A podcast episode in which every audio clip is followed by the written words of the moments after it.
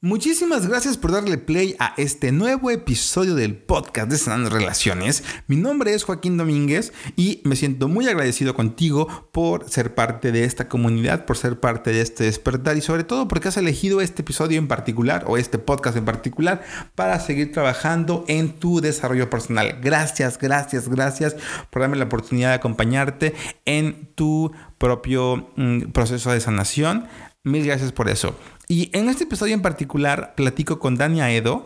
Dania Edo es hoy por hoy cantante, compositora, música y es muy conocida por casi todos nosotros como Carita de Ángel o por la novela de Vivan los Niños donde ella fue la protagonista. A mí Dania Edo me ha sorprendido muchísimo. Al practicar con ella pude descubrir eh, mucho más de, de la y mucho más de la cantante. Pude entender cómo Dani ve la vida y cómo su perspectiva de la vida ha ayudado a encontrar un equilibrio en el tema de la exigencia, donde podemos generar una distinción muy evidente entre la comparación o la competencia versus convertirte en la mejor versión de ti mismo. Y creo que Dani lo explica y lo vive de una manera bien sencilla, bien práctica y que sé que generará bastante valor en tu vida. Hazle saber a Dani que la escuchaste aquí en Sanando Relaciones. Recuerda escribirle por su Instagram, etiquetar si es que compartes este episodio. Y también sabes que seré muy feliz de escucharte y saber de ti en arroba Sanando Relaciones o en arroba Joaquín Domer. Gracias, gracias, gracias, gracias. Y disfruta muchísimo este episodio, tanto como yo disfruté de practicar con Dani.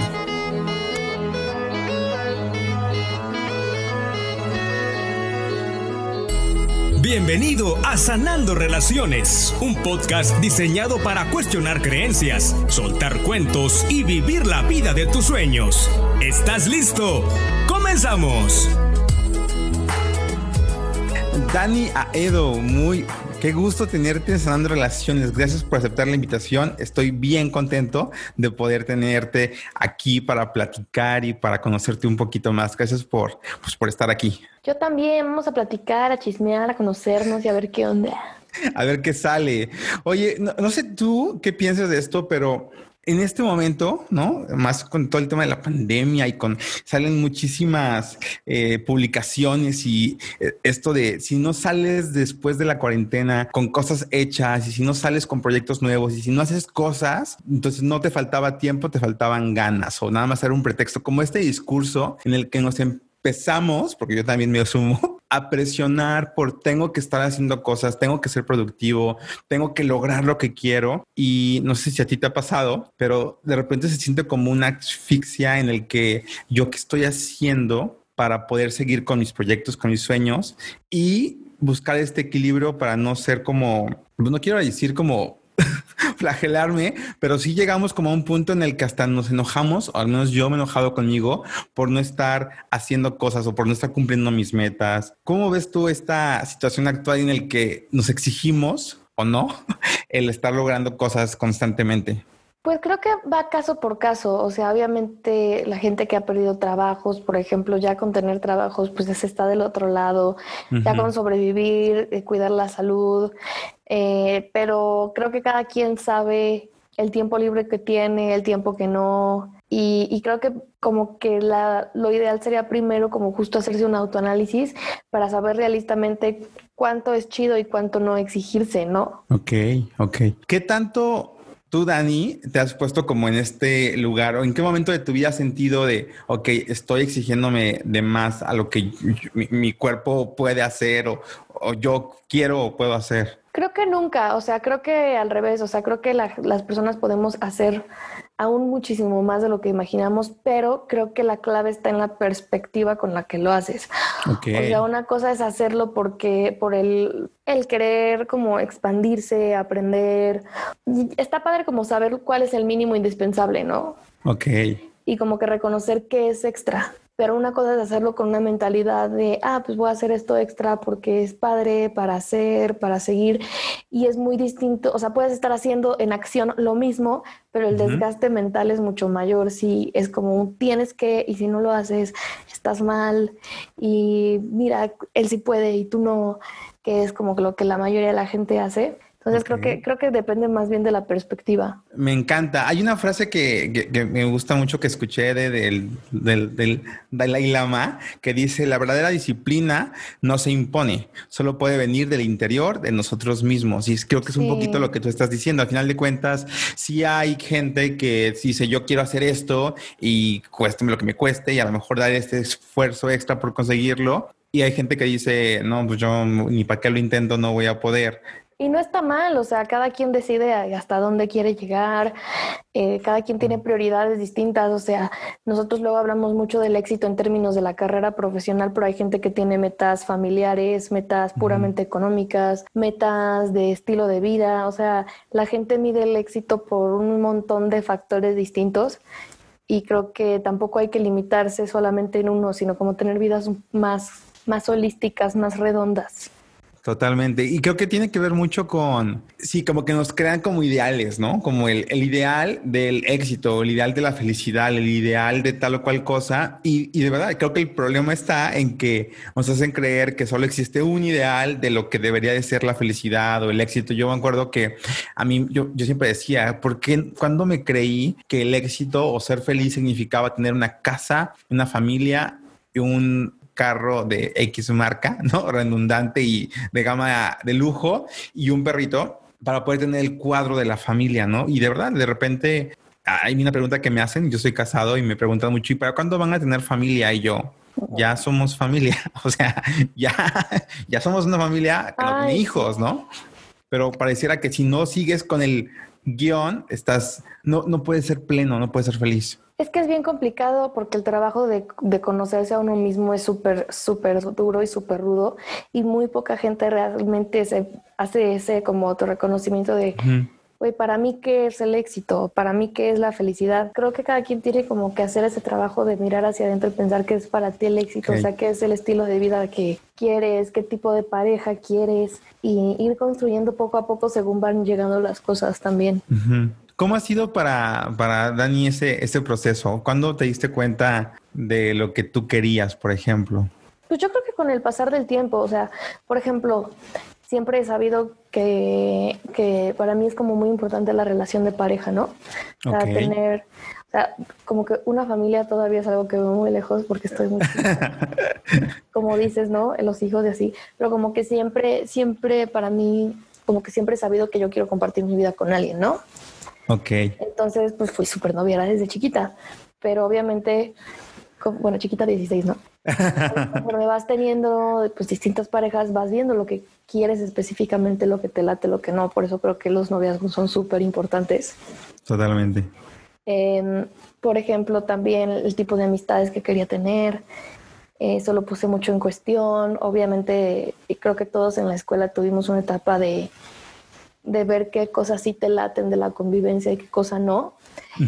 Y para mí siempre ha sido muy chido como que es, y muy fácil pues apartar de mi vida gente que siento que, que no me suma, que no nutre. Ok.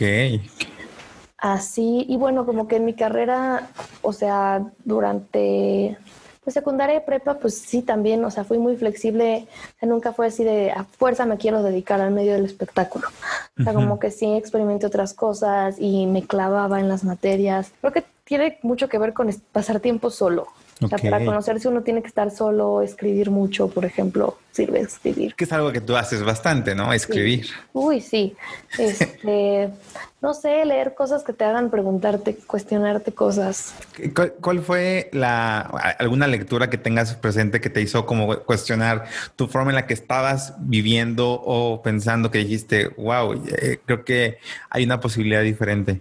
Pues fíjate que no, no sé si tuve siempre como un momento así, porque como que yo siempre he buscado eso, ¿no? O sea, desde chiquitita, desde que tengo memoria, como que siempre lo que he querido buscar es qué es lo que quiero, o sea, más que decir quiero ser tal cosa, como realmente ver, o sea, entender qué va conmigo y como que siempre ha sido parte de mi personalidad.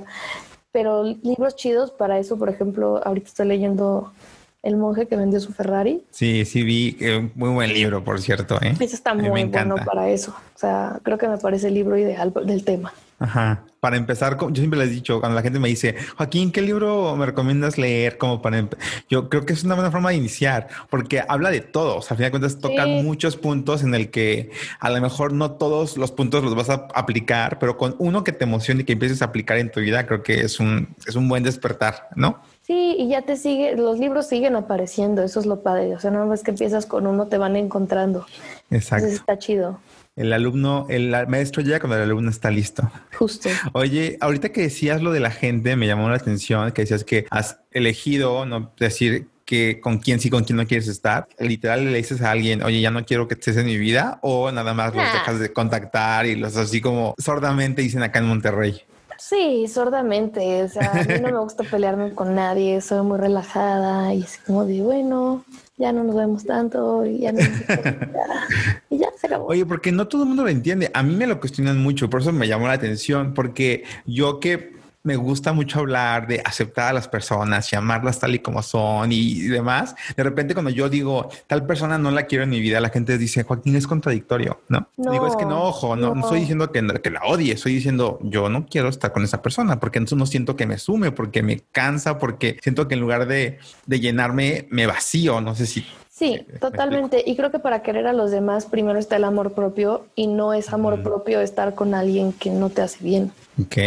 Bien, está, está, me gustó. Y creo que a veces no todo el mundo lo entiende, pero creo que sí va por ahí. Cuando empiezas a amarte, empiezas a darte cuenta de qué cosas, incluso qué personas quieres tener cerca o no. Es parte del proceso. Sí, totalmente. Eh, siento yo que hay un tema ahí importante con cuando somos autoexigentes, porque tú lo decías bien padre al principio, pero como esta línea entre si soy autoexigente al grado de lastimarme o soy autoexigente en el tema de ser constructivo. No sé si sabes cómo, sabes que me exijo porque sé que puedo conseguir más, me exijo porque sé que puedo dar más de lo que estoy dando. ¿Cuál sientes tú que podría ser como ese no sé si llamarle equilibrio perfecto o balance entre me exijo porque sé que puedo y quiero lograr cosas diferentes en mi vida, quiero lograr nuevas cosas, al ya me estoy agrediendo, ¿no? Ya me estoy exigiendo de más. Creo que el equilibrio está en hacerlo poco a poco. O sea, en lugar de imponerte de la noche a la mañana una super rutina que tumbe tu vida, como que ir midiendo cuál es tu límite poquito a poco, poquito a poco, poquito a poco, eh, irte sumando actividades, por ejemplo. O sea, obviamente hay que dormir ocho horas al día. O sea, cualquier cosa que no te deje dormir no está chido. Cualquier cosa que no te permita tener cinco minutos para ti, tiempo para meditar, tiempo para hacer ejercicio. O sea, obviamente nunca se puede descuidar la salud. O sea, creo que esa es la clave, estar sano. Aparte es más sano. estar sano. Totalmente. Hay gente que se le olvida comer. Sí, que, o sea, eso está súper mal. Pero eso, eso no sirve de nada, eso es antiproductivo, o sea, porque a la larga te haces daño, te enfermas, pierdes tiempo. Pero no sé si sea una cuestión mexicana, no, lo sé, estoy, lo digo auténticamente, no sé, porque a mí me ha tocado escuchar gente que dice, no, hombre, es que trabajé un chorro que ni comí, pero lo dicen como si fuera un logro, ¿sabes? Y yo, no lo sé. no, no está chido, no es chido. ¿No? Oye, por lo que te escucho, a ti nunca te ha pasado, nunca te ha pasado el que te, te exijas tanto que, que te pierdas de ti un poco. Creo que sí, pero en el aspecto, como te digo, de la perspectiva. O sea, de pronto me clavo y cuando empiezas, o sea, sí he empezado a hacer las cosas desde el tengo que, desde el ego, desde el lograr, desde el comparar. O sea, creo que eso es para mí lo rudo y lo desgastante. ¿Recuerdas cuándo fue la última vez que te pasó algo así? Pues creo que eso es cosa de personalidad y siento que, que siempre está ahí. Y siempre está ahí. Y pasa algo y se acerca y está ahí pero, o sea, yo creo que es una práctica de años. O sea, superar esas cosas de la personalidad. O sea, están ahí por mucho tiempo. ¿Cuándo te diste cuenta que eh, Dani era exigente con consigo misma? O sea, cuando fue cuando dijiste, creo que estoy siendo demasiado dura conmigo, demasiado exigente conmigo. Pues yo creo que es más cosa de reciente, porque yo como que la música me ha vuelto muy disciplinada. Ok y, por ejemplo, prepara muy floja. Entonces, ya ahorita que estoy conociendo que puedo hacer más y puedo hacer más y puedo hacer más, justo es cuando estoy conociendo los límites. es algo que va a seguir pasando. O sea, por ejemplo, ahorita cuando fue el concierto, obviamente me estresó muchísimo la venta de boletos y es como de no, pues puedo hacer lo mismo, pero sin estresarme. Ok, me pasó, me pasa, ¿sabes? Me, identifico con esa parte porque pienso yo cuando yo doy un taller y mi, esposa me lo dice, me dice es que tú la semana previa al taller estás sumamente estresado porque la gente, que por las invitaciones y que por el boleto y no sé qué, ¿no? Y yo, sí, es, es que es un estrés muy cañón porque o sea, sí es tu evento, pero sí tienes como, yo me pongo mis objetivos de yo quiero tener tanta gente en el taller, no quiero tener para tal fecha tantos boletos vendidos. Y cosas, porque creo que se requiere, porque tampoco puedo decir, ah, voy a hacer un taller y le voy a invertir, porque pues invertimos. No, es ¿no? tener esas metas, porque incluso si no llegas tienes una referencia. Exacto, exacto. Yo también eh, así lo creo, pero justo lo que tú dices es clave. O sea, sí tengo esta meta y voy a trabajar para conseguirla, pero el cómo voy a trabajar para conseguirla desde ¿Cómo el hacerlo sin estresarse está muy cañón. O sea, creo, creo que, o sea, intentamos, llevamos intentando descifrarlo desde hace mucho y creo que no hay solución como no hay solución única, sino que cada quien, o sea, cada quien tiene botones distintos y preferencias distintas. A gente que haciendo muchísimo ejercicio se le quita, comiendo ciertas cosas, o sea, hay dietas literal como para estresarse menos. O sea, por ejemplo, el pan es súper estresante. ¿En serio? Sí, todas las cosas. No me digas eso. Todas las cosas que inflaman, todas las cosas que inflaman, este, los síntomas de inflamación, el cerebro los toma como síntomas de depresión. Entonces, cuando tú tienes, por ejemplo, el intestino grueso inflamado, tu cerebro se deprime. O sea, es una cosa loquísima. Una cosa Lo sé, lo sé. Tú busca. No, Dani, por favor, Hay un libro no me digas que se llama Cerebro de pan. Literalmente lo explica todo eso. Este, por ejemplo, hay gente que se inflama con la lactosa, o sea, creo que, creo que empieza desde la alimentación, desde ser consciente que te cae bien, que te cae mal, hacer ejercicio y, y por ejemplo, meditar. Hay un millón de tipos distintos de meditación. claro. Millones, millones, y cada quien funciona con uno distinto. Entonces creo que es estarse estudiando, o sea, el conocerse a uno mismo yo creo que soluciona todo. Wow. Oye, ahorita, ahorita que decías lo de la alimentación, me quedó la duda. ¿Tú tuviste una época de vegetariana o vegana o fui vegana y fui vegetariana y ya no soy ninguna de las dos. Y ahorita ya eres, eh, un, amigo dice que es ovo lacto flexible. Ándale.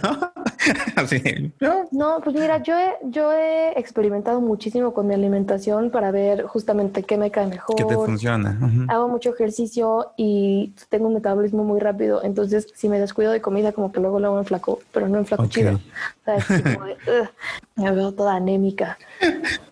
Entonces, este, ahorita estoy comiendo dietas altas en proteínas, o sea, al revés, como mucha carne, mucho pescado.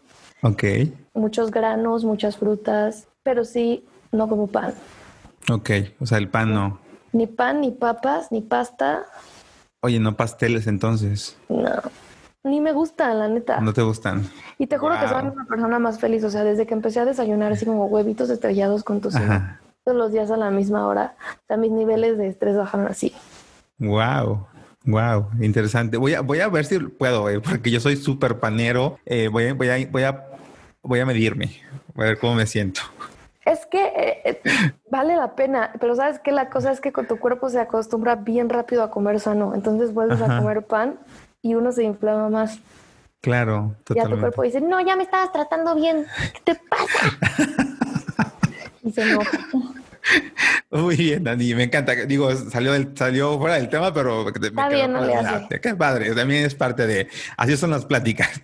Este, oye, tengo una duda eh, que es un poquito más, este, más sensible. Tengo yo la, la percepción, y tú corrígeme si tengo una mala percepción, que yo, yo cuando más noto a Dani Aedo como que se exige es con el tema de la música. Y yo una pregunta que me hice y que, bueno que tengo la oportunidad de preguntártela a ti directamente para no quedármela yo solo, es qué tanto esta exigencia viene en la música por decirle a la gente que ya no eres carita de ángel. Porque algo que yo veo mucho cuando yo veo que la gente te escribe y te comenta, te dice, carita de ángel, carita de ángel, y yo veo que tú eres muy linda y muy amable y contestas, hola, ¿cómo están? Me llamo Daniela Edo, ¿no? Entonces no sé qué tanto para ti, como Daniela Edo, este, este obviamente carita de ángel marcó tu, tu vida tanto profesional como personal, ¿no? Me queda claro que fue un icono en la televisión mexicana e incluso de Latinoamérica. ¿Qué tanto es para ti? ¿Qué tanto esta percepción es cierta? Y me encantaría escucharte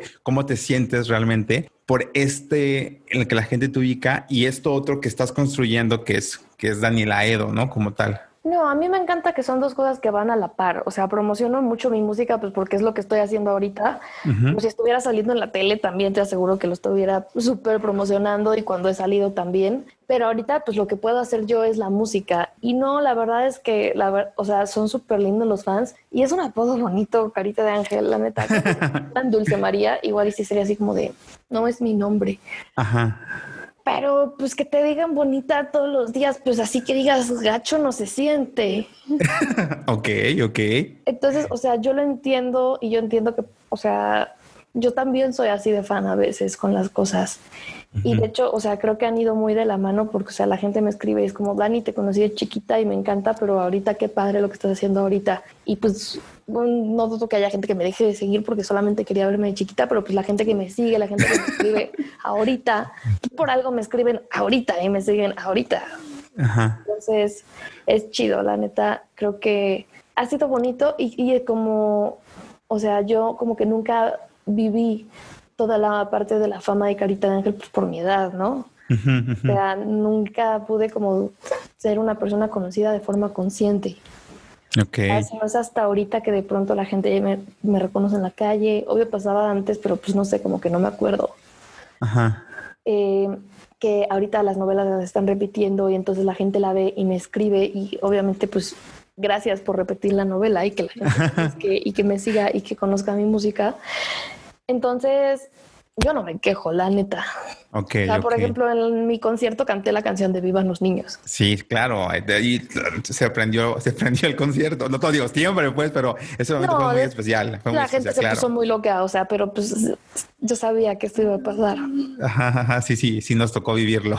Sí, fue muy, fue muy divertido y lo hice a propósito y... Y, cool. Sí. sí. Y sabes por qué, digo, me encanta que lo digas, Dani, porque siento que hay otros personajes, ¿no? Otros artistas que, que la gente creció con ellos y ellos viven como, no quiero poner ejemplos específicos, pero después de dar ejemplos muy específicos, no, que de verdad que literal quieren asesinar al personaje, ¿sabes? Como que es de ya no quiero que me relacionen con esto que fui, ya no quiero que quiero, ya no quiero, ya no quiero. Entonces hay una pelea con ellos y con el personaje que interpretaron en el pasado porque ya no quieren ser recordados por ese personaje, no quieren ser recordados por lo que hoy hacen y no sé, me encanta que lo veas así tú. Pues mira, ser niño actor es una cosa súper complicada y me parece que cualquier reacción es muy válida. Okay. Yo tuve como que una transformación a crecer, por así decirlo, como que muy que se dio sola, pues porque realmente crecí, crecí muy normal. Y quizá pues alguien que creció todo el tiempo en las cámaras le es un poco más complicado.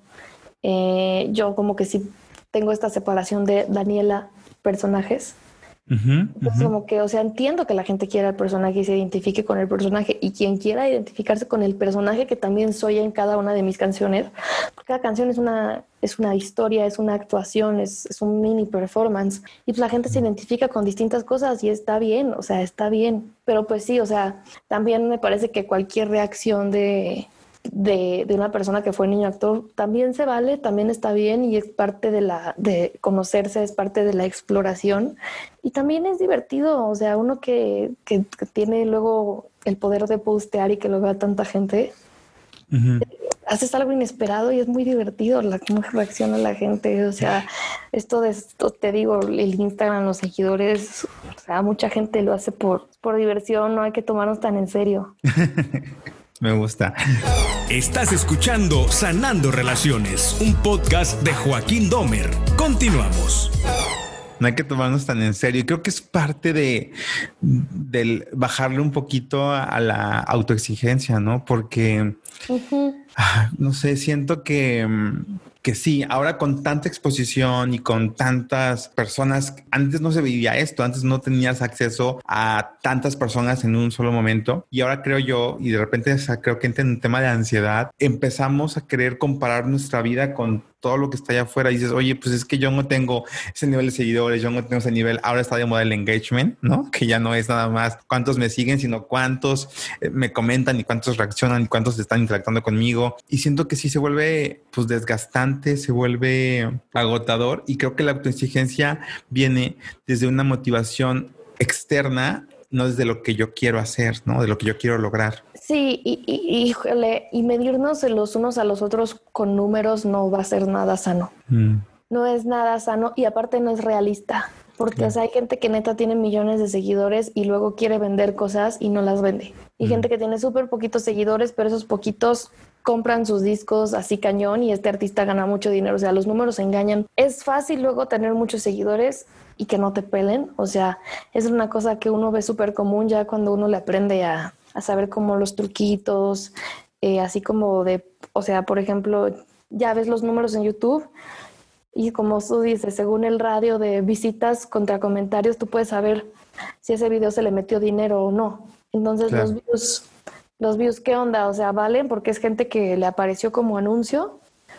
¿O vale más que tenga poquitos views, pero todas las personas que lo vieron Neta son el número uno. O sea, no podemos seguir este, medirnos por números, no va a funcionar, no va a funcionar. Y, y sí, es muy cierto que las redes sociales son hiper tóxicas porque lo he leído de todos lados. O sea, todo este rollo de que obviamente todo el mundo pone la versión más perfecta de su vida en internet. Nadie se va a subir llorando, nadie se va a subir enfermo. Una gente que lo hace, pero la mayoría no.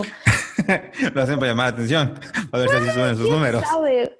Híjole, es súper complicado y sí, o sea, toda la evidencia en Internet de que las redes sociales causan ansiedad y causan estrés y causan depresión, o sea, es real, es real y estarse metiendo y los, los patrones mentales que crea el meterse y buscar, meterse y buscar. O sea, está comprobadísimo que es así súper dañino súper dañino y justamente creo que también es una falsa autoexigencia porque me estoy exigiendo con base a lo que el otro está haciendo, como que ya ni siquiera entra en el, ah, yo me voy a exigir porque yo quiero ser mejor, porque yo quiero tener mejor salud, porque quiero que esta meta que yo tengo alcanzarla, no es, quiero alcanzar lo que el otro está alcanzando, quiero alcanzar lo que él está haciendo y se vuelve como de, de verdad quiero eso para mí, de verdad quiero basar mi vida en lo que los demás están haciendo, porque volvemos a lo del inicio, este ideal de la felicidad. Entonces, hoy qué es ser feliz, hoy ser feliz es tener cuántos números de seguidores, ¿no? Sí, no, y es, o sea, es absurdo comparar tu vida con la de cualquier persona, incluso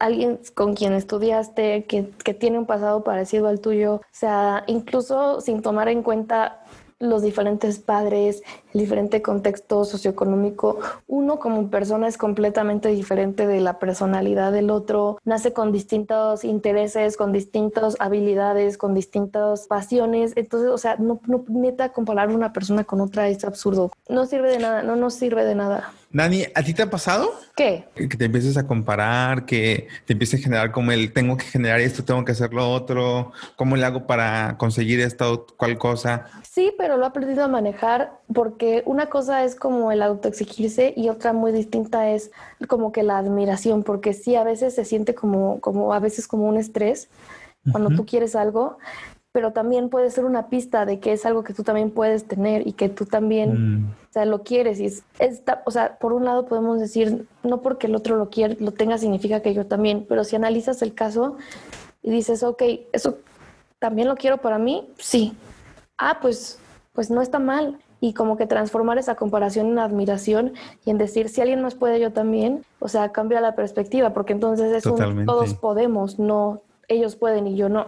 Wow, me encanta, me encanta el concepto. No, lo había visto así, pero tienes toda la razón. O sea, al final de cuentas, eh, el que a mí me emocione lo que el otro está haciendo significa que hay un deseo en mí que también puedo conseguirlo, también puedo tenerlo. Qué padre, qué bonito. Y está chido. Y en lugar de, como que tener el coraje a la persona que lo tienes al revés, o sea, se le agradece porque igual y si esa persona no lo hubiera hecho, tú nunca lo hubieras visto y tú nunca hubieras como abierto la posibilidad de que es algo que te gusta o algo que quieres. Y así nos vamos abriendo el paso todos, entre todos. Wow, wow, me, me, me dio así como una revelación. Qué bonito, ¿sabes? Porque de verdad, de repente no sé, eh, y digo, me imagino que en la música se da mucho más y en, el mundo artístico se da mucho más, pero de repente pareciera que el que el otro esté logrando lo que yo quiero significaría que ya, ya, ya yo ya no puedo intentarlo, ¿no? Ya, yo ya no puedo hacerlo porque ya lo hizo. Es que eso es lo que nos enseñan en las películas.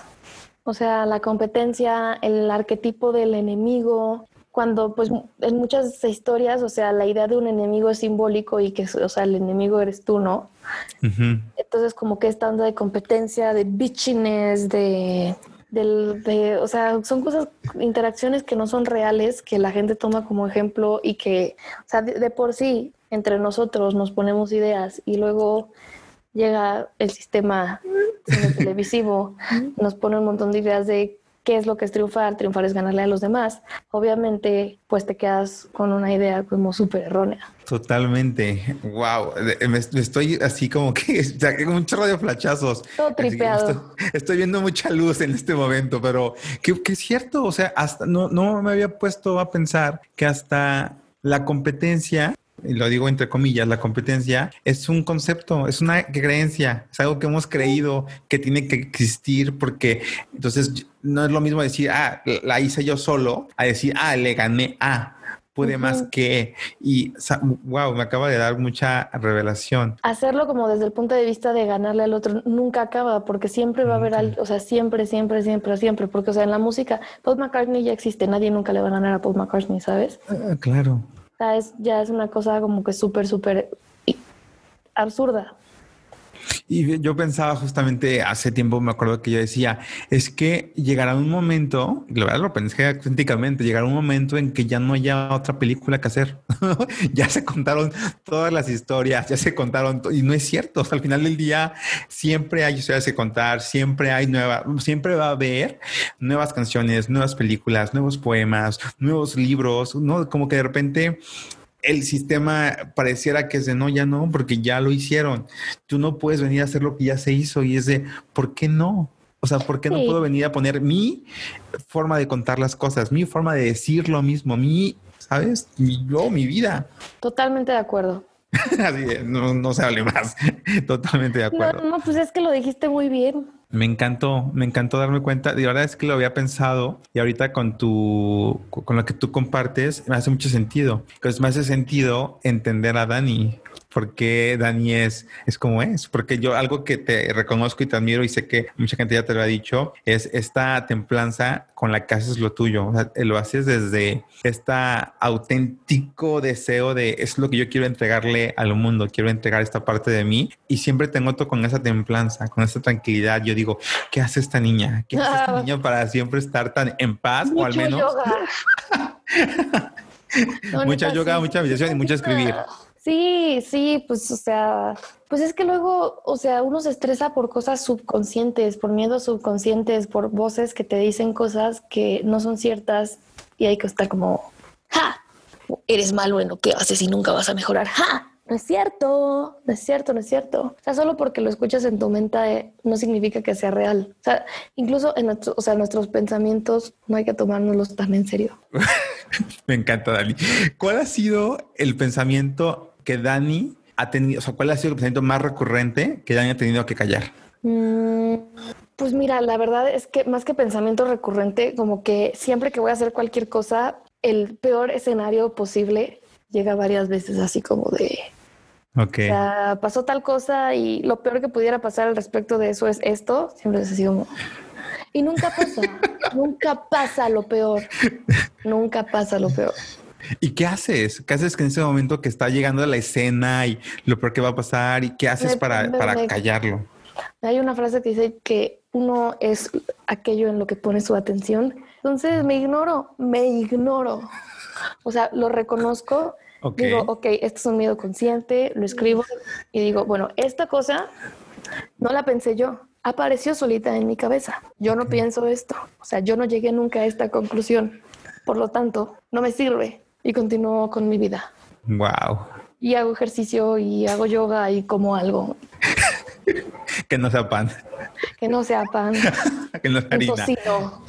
Oye, ya, ya has dado mucha información, Dani. La verdad es que creo que este episodio voy a tener que reescucharlo y escribir muchas cosas de las que ya no pude como acabar de aterrizar para conmigo. Pero además de lo que has compartido, me gustaría decirle a la gente, lejos de darles como consejos o una guía de instrucciones qué hacer, ¿tú eh, qué hábitos fomentas, además de yoga, alimentación y escribir, porque ya no los dijiste, pero sobre todo hábitos para ser amable contigo, ¿sabes? Porque siento que el tema de la autoexigencia o del querer conseguir cosas está padre, porque ya dijimos que también puede ser constructiva, pero siento que hay una línea bien delgada en el que dejamos de ser amorosos con nosotros por exigirnos. Que es un tema de tenernos paciencia, así como se la tendrías a un niño. Ok. O sea, al niño le das guía, le das apoyo, le das herramientas y lo dejas ser, ¿no? Creo que hay que tratarnos a nosotros mismos de la misma manera, darnos las herramientas, darnos los conocimientos, aprender, estudiar, ser muy consciente de, o sea, las cosas cuando no salen chidas, puntualizarlo, o sea, creo que es un tema de, vivir a conciencia también uno se va haciendo consciente de cuando, de cuando no se trata bien a sí mismo. Y creo que así como quisieras tratar a la persona que más quieres, que más la quieres consentir, que más necesitas así prepararle unos huevitos porque quieres que esté bien. O sea, creo que así hay que tratarse siempre a uno mismo y de ahí todas las cosas que haces, más que, como dices, seguir pasos, todo lo que empiezas a hacer lo empiezas a hacer desde el amor. Entonces creo que poquito a poquito se empieza a transformar, pero neta es que, o sea, es una cosa de años. Yo lo hablo así como, como si la fuera la experta él. O sea, o sea, estoy igual que todo el mundo joven en medio de un proceso. Este, y creo que es ser consciente del proceso y sobre todo como que admirar el proceso. O sea, éramos animales. ¿Sabes? O sea, realmente fuimos animales y ahora somos seres con conciencia que construyen cosas. Creo que hay que darnos así una pequeña. Hay que un poquito de reconocimiento, claro. O sea, yo entiendo mucho que ahí está de moda el no y las personas son como cáncer y no sé qué, extinguimos al planeta. Es como de, güey, no existía tal cosa como la idea de la ecología hace 50 años. Hace 100 años no sabíamos qué eran las bacterias. Bueno, no sé si son exactamente 100 años, pero más o menos. Entonces, o sea, la vida se está haciendo cada vez más complicada, las redes, o sea, todo es muy súper complejo y creo que hay que tenerse un chingo de paciencia, básicamente. Daniela Edo. Daniela Edo. De verdad estoy bien impactado y sorprendido porque yo ya te había escuchado, o he escuchado y dije, Dani trae, eh, se, se, nota, y lo digo con sinceridad, se nota que estás trabajando en ti, que estás trabajando en conocerte, que eso no todo el mundo lo hace, Dani. También, eso también te lo quiero reconocer. Porque es muy difícil. claro, porque es mucho más fácil decir, no sé, yo siempre he dicho, la conciencia da miedo porque cuando tienes conciencia no puedes justificarte. Ya no puedes decir, ah, yo no sabía. Es desde mi conciencia me estoy dando cuenta que me estoy haciendo esto a mí. No, y ya te, te das cuenta de cuando tratas mal a los demás, por ejemplo. O sea, ya la culpa se vuelve un elemento mucho más presente porque, te, o sea, y empiezas a pensar cosas de antes por las que jamás en la vida te había sentido mal y de pronto dices, no manches, pero, o sea, en esta persona, o sea, jamás lo volveré a hacer, pero también está el equilibrio de, del perdonarse, del dejar ir, pero, o sea, no, no sucede todo al mismo tiempo y, o sea, toma un proceso, pero, o sea, neta del otro lado sí están un montón de cosas súper chidas.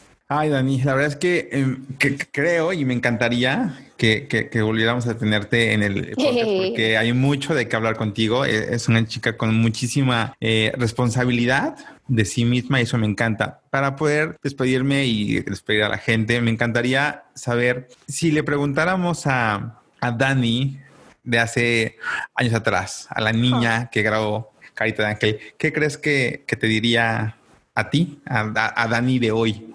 Ok, esa Dani chiquita estaría súper orgullosa de haber estudiado música en Estados Unidos. O sea, 100% segura. Este, bien, bien que sí compuse mis propias canciones porque es algo que muy chiquita como que quería hacer y como que nunca hice hasta mucho, mucho tiempo después. como sería bien, Dani. Eh, no sé, le diría chido, sigue así, o sea, muy hippie. imagínate si ahorita soy así como era de chiquita. ¿Y qué le dirías tú, Dani? Súper feliz del novio que tengo. O sea, estaría así de, no manches, que andar con él. Súper bien, súper bien. Estoy de acuerdo. Estoy de acuerdo. Bien, buena elección. Sí, este, sí, sobre todo eso. Qué padre, Dani. Pues nada, la verdad es que te agradezco muchísimo el que hayas estado con nosotros. Gracias por, por, por compartir esta sencillez y sobre todo eh, para mí esa lección de que la vida es sencilla, ¿no? Como para qué complicarnos. Hay cosas por qué ocuparse, por supuesto. Sé que eres alguien muy comprometida con su carrera, con su música, eh, te vi súper activa ahora quiero hacer tu concierto y me encantó, me encantó ver ese nivel de, amor por lo que haces. ¿Es porque se requiere eso? Dicen por ahí, pues es que es, es mío, ¿por qué no lo voy a compartir? ¿Por qué no lo voy a invitar a todo el mundo a que lo vivan? Entonces, te felicito por eso y te agradezco muchísimo tu tiempo y que hayas sido parte de este episodio. Sí, pues muchas gracias a ti por platicar y seguro, por ejemplo, cuando saque música o algo así, platicamos. Totalmente. Padre, buen pretexto para hacer otro programa. Cuando guste, este, este, es tu espacio y sabes que eh, yo también voy a, al rato le voy a compartir a la gente también tú, la, compartiste la primera canción del concierto que me encantó, así que también para que la gente tenga una pista de quién va a estar próximamente en el episodio y nada, gracias, gracias, gracias, gracias y pues seguimos en comunicación. Un abrazo. Abrazote. Y gracias a ti también por ser parte de este despertar de la conciencia. Te recuerdo que mi nombre es Joaquín Domínguez y ha sido un placer tenerte en un episodio más de Sanando Relaciones. Nos vemos la próxima semana. Gracias por elegir vivir la vida de tus sueños. Esto fue Sanando Relaciones.